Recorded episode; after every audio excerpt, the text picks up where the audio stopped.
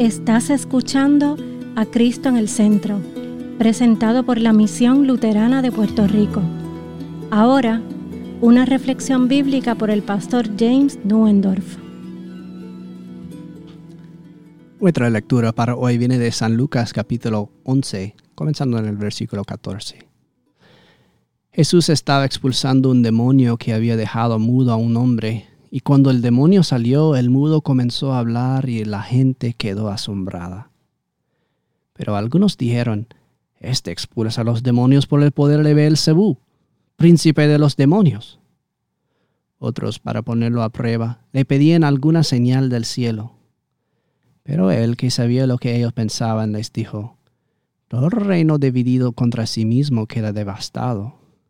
No hay casa que permanezca si internamente está dividida. Ya que ustedes dicen que yo expulso a los demonios por el poder de Belcebú, ¿cómo podrá permanecer el reino de Satanás si él está dividido contra sí mismo? Porque si yo expulso a los demonios por el dedo, por el poder de Belcebú, por el poder, poder de quien los expulsa los hijos de ustedes. Por tanto, ellos mismos serán los jueces de ustedes. Pero si yo expulso a los demonios por el dedo de Dios, ciertamente el reino de Dios ha llegado a ustedes. Cuando un hombre fuerte está bien armado y protege su palacio, lo que posee no corre peligro. Pero cuando otro más fuerte que él viene y lo derrota, le quita todas las armas en las que confiaba y reparte el botín. El que no está conmigo está contra mí, y el que conmigo no recoge, desparrama.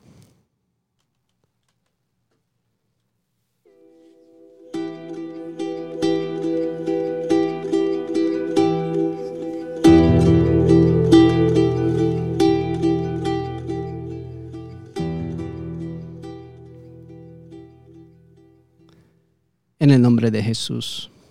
Amén. La mano de Dios se les ha vuelta, vuelto en contra. Los magos de Egipto observan con horror cómo los piojos revolotean por Egipto en grandes nubes, como un ejército de moscas que descienden sobre el cadáver de un animal. El faraón implora a sus cortesanos que le revelen el secreto de esta hechicería, desesperados por demostrar que su poder sigue siendo supremo. Pero sus manos cuelgan a los lados, sus varas quebradas. Este es el dedo de Dios, gritan los aterrorizados magos con voz temblorosa. No se trata de un truco, sino el poder del Creador mismo, Señor del río, del mar, de la tierra, de las plantas y de los animales. Desde el poderoso elefante hasta los insectos que se arrastran por la tierra, este es poder de Dios. El faraón que se considera el soberano de todas las cosas, un dios en la carne, el hijo de Osiris, humillado por las moscas y los piojos que oscurecen el cielo. Se arrastran sobre su carne, pululan alrededor de su rostro, profanando sus vestiduras reales y burlándose de su autoridad. Y los hijos esclavizados de Israel miran boca abajo con asombro el puño desafiante del gran rey de Egipto, derribado por el dedo más pequeño de Dios. Y así, con orgullosa confianza, inspirados por su héroe Moisés, sus descendientes se reúnen ahora para oponerse a otro hacedor de proezas, a otro mago, que se hace llamar hijo de un rey y de un dios, parece que viene a apartar al pueblo de sus maestros, haciendo exhibición de poderes y milagros, enseñando con sabiduría extraña. Los fariseos se burlan de él cuando expulsa los espíritus malignos de un hombre esclavizados. Expulsa los demonios por Beelzebú, el príncipe de los demonios. Jesús de Nazaret. Al oír su nombre los demonios huyen, pero estos hombres no se dejan impresionar. Este Jesús siempre parece estar rodeado de impurezas. Lo llaman Baal Zebul, el señor de las moscas. del excremento, la inmundicia. Se quieren alejar de él como la tierra de Gosén en medio de Egipto, ser separados. Este Jesús no es como ellos, estos judíos piadosos que no tocan ninguna cosa impura, que tienen el mayor, cuidado en los lavados ceremoniales en sus mikves. Antes de comer, antes de rezar, que cruzan al otro lado cuando ven un cuerpo muerto. Para para poder permanecer santos y puros. Ni siquiera comen con los pecadores.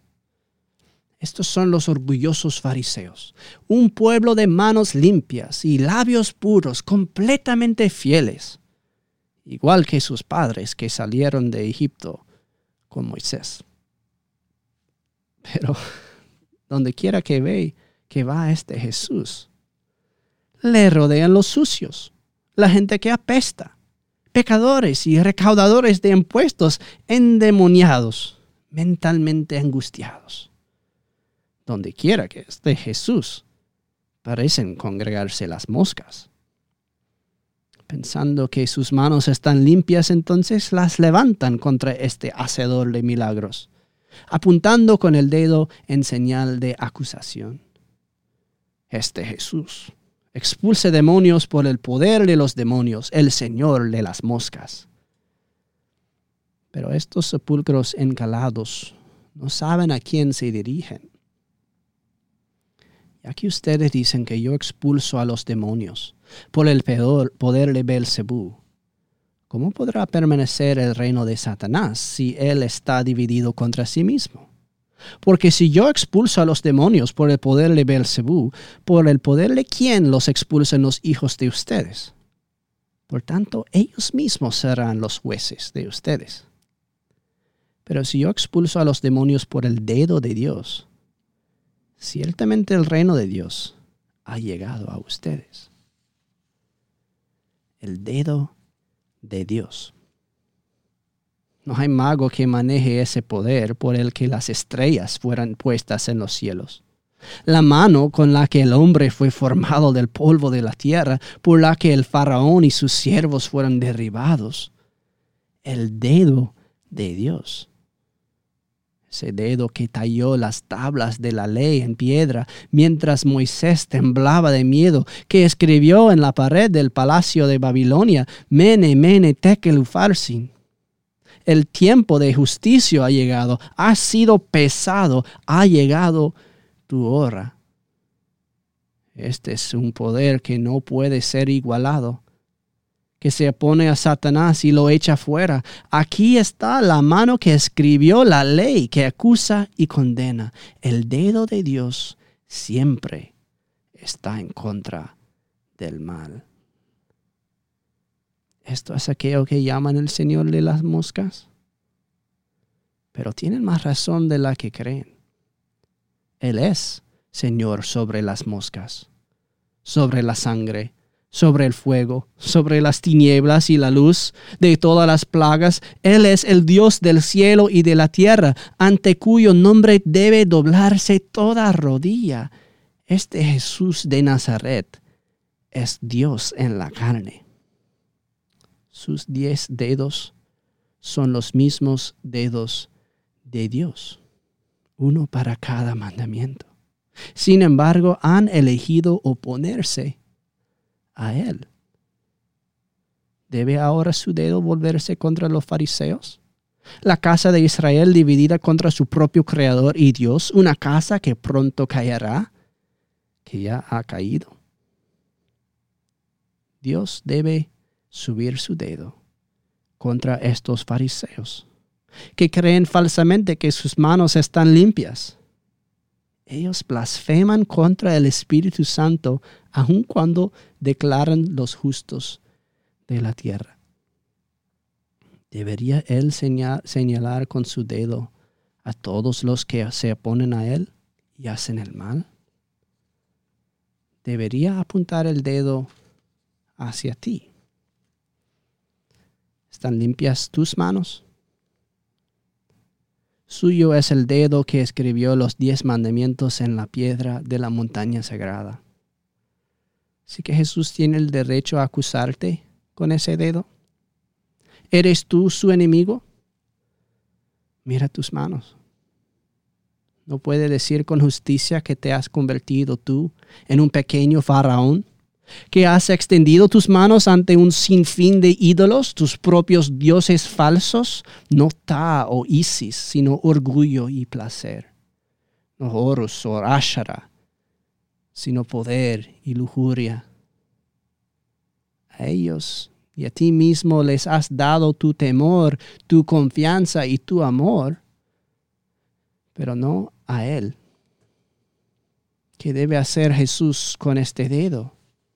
¿No tiene Él derecho a juzgar las obras de tus manos?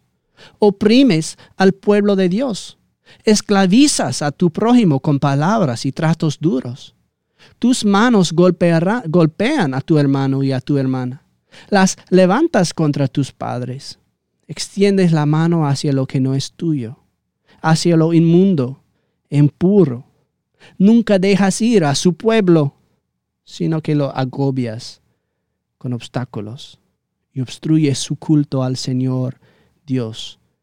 Tu corazón es duro. Mira tus manos. ¿Están limpias y sin mancha? ¿O están tan podridas como tu duro corazón. ¿No debería volver este dedo de Dios contra ti en acusación? Hacer llover plagas sobre ti, no debería oponerse a ti y expulsarte a ti de su presencia, no debería Él trazar tus pecados en la tierra con su dedo y nombrarte por lo que eres. Ni siquiera eres digno del nombre Belzebú. No eres un señor de nada sino el excremento mismo, escoria de la tierra. Sí, las moscas se reúnen y pulalan, pululan. Es alrededor de tus manos apestosos y nuestros corazones duros y muertos. El dedo de Dios. No es extraño que Dios tenga dedos una vez fueron minúsculos, tan pequeñas que apenas se podían ver. Cuando estaba en el vientre de su madre María, podrías haber sostenido al Hijo de Dios con una sola de esas sucias manos tuyas. Cuando Él se encarnó, esos dedos aprendieron las habilidades y el oficio de su padre adoptivo, un hombre que trabajaba con sus manos esos dedos ganaron los callos del martillo y el cincel. Pero también Él hizo la obra de su Padre Celestial. Hizo algo más que expulsar demonios con ellos. Con esos dedos ponía las manos sobre los enfermos y se curaban. Extendió los dedos y los entrelazó con la pequeña mano de una niña muerta que volvió a la vida los puso en los oídos de un solo y le hizo oír. Los puso sobre la piel muerte, muerta de los leprosos y estos quedaron limpios. Entre esos dedos partió pan, alimentando a cinco y cuatro mil. Levantó en sus brazos a niños pequeños. Extendió las manos para acoger a los pecadores, aunque los dedos de Dios eran suyos. Jesús nunca los volvió contra ti, ni contra los fariseos. Aunque te lo merezcas, Él no te acusa. En verdad, a menudo había moscas alrededor del Hijo de Dios mientras Él laboraba con sus manos entre las multitudes. Pero no por Él, sino por nosotros, porque Él estaba cerca de nosotros. Sus manos tocaron muchas cosas inmundas, pero cuando Él las tocó se volvieron limpias. Llevó enfermedades, levantó impurezas sobre sí mismo con el poder de, los, de todos los diez dedos de Dios. Él levantó tus cargas y por cada dedo cumplió uno de los diez mandamientos. Esas manos fueron ellas mismas clavadas a una cruz de madera. Los dedos de Dios, y estremeciéndose en agonía. Las manos que hicieron el mundo, que formaron a Adán del polvo, clavadas en su lugar. El poder que derramó la ira sobre Egipto, que expulsó a los demonios. Los dedos de Dios terminaran su obra sus manos traspasadas, transfijadas, no podían elevar una copa a su propia boca, sino que debe dársela una esponja en un palo. Y la ira vuelve sobre sí mismo. El dedo que te señala cobra sentido con las palabras, Padre, perdónalos a ellos. No saben lo que hacen. Caen las tinieblas como en, el, en la tierra del faraón de antaño. El primogénito, el hijo único, es herido de muerte. La sangre está en los postes de las puertas. Y Dios dice, deja ir a mi pueblo. El dedo de Dios se enfría y se queda en descanso. Mira tus manos por la sangre de Jesús, en el agua del bautismo, ese mar rojo por el que cruzaste a una nueva vida, tus manos están limpias. Él las ha lavado. Jesús, que tiene el dedo de Dios, no te acusa, sino que con estos dedos te redime. Él te libera. Estás y eres perdonado. Tu enemigo ha sido destruido en el agua. El pecado y la muerte, el diablo y sus legiones se han hundido en el fondo de la pila bautismal. La casa de Egipto ha sido destruido. El hombre más fuerte ha vencido. La muerte es destruida por el dedo de Dios.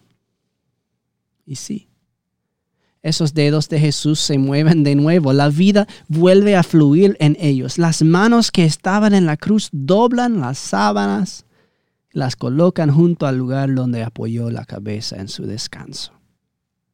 Él levanta las manos hacia los discípulos y les muestra los dedos en un gesto de bendición. La paz sea con ustedes. El dedo de Dios señala su costado herido, las marcas de sus manos. Él vive. Con el dedo recorre todas las escrituras del camino de Emaús. Con esas manos parte el pan y levanta la copa. Lo último que sus discípulos ven de su Señor con sus ojos terrenales cuando asciende al cielo son esos dedos levantados en un señal de bendición, declarándoles la paz de Dios que sobrepasa todo entendimiento, la bendición del nombre de Dios para todas las naciones. El dedo de Dios, no contra ti en acusación, sino a tu favor en bendición y Él nunca ha dejado de bendecirte. Así como Moisés levantó sus manos de acuerdo al mandato y autoridad de Dios, yo y todos los demás pastores que han sido colocados en el oficio que Él instituyó, también levantamos las manos para marcar la forma de su cruz sobre ustedes. Con dedos humanos ordinarios y simple agua el Señor lava los corazones y los limpia. Con manos humanas ordinarias les distribuye su cuerpo y su sangre. Perdona el pecado y restaura el corazón, los consuela mientras lloran. Por sus manos de los, de los ministros, cierra sus ojos en el sueño de la muerte. Él bendice y actúa con su poder a través de las manos y los dedos de sus ministros, desde el bautismo hasta la tumba. Pero hay un labor que Él se reserva para sí mismo, para hacerla a mano. Y aquí la tarea del pastor llega a su fin y todos han de hacerse a un lado. Mira una vez más a sus manos. ¿Tú crees que el Señor Jesús, el Señor del cielo y de la tierra, que sus dedos son los dedos de Dios? Pues Él hace que todas las cosas queden limpias. Y algún día Él te levantará de la tumba. Y tú pondrás esos dedos tuyos, esos que tienes delante de ti, en las marcas de los clavos de la mano de Dios él te hablará la paz con su propia boca, alzándote de la mano como quien se levanta de un sueño. Talita cum. Despiértate, nene. Agárrate al dedo de Dios. En el nombre de Jesús. Amén.